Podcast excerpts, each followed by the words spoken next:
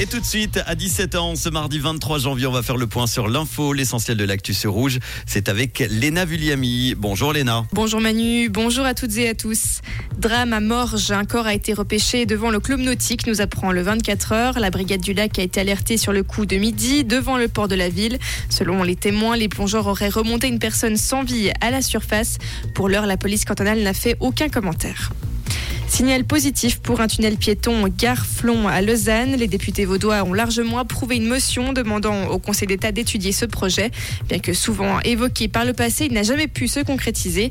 Avec une galerie souterraine, les deux gares pourraient être reliées en 3 à 5 minutes à pied plus de transparence pour l'eau vaudoise. Le canton de Vaud annonce aujourd'hui la création d'une plateforme pour regrouper les données sur la qualité des eaux et des rivières.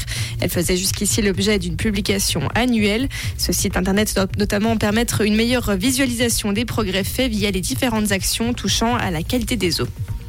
La ville de Fribourg va introduire un congé menstruel. Les employés de la municipalité pourront prendre jusqu'à trois jours de congé sans certificat médical en cas de règles invalidantes. Le Conseil général a accepté une mesure, une première en Suisse, encore en phase de test à Zurich et à Lausanne.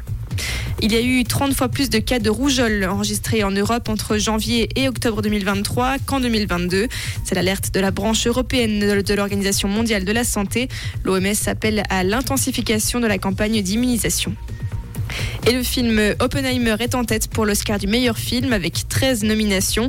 Le film de Christian Nolan est suivi par Pauvre créature de Yorgos Lantimos et Killers of the Flower Moon réalisé par Martin Scorsese.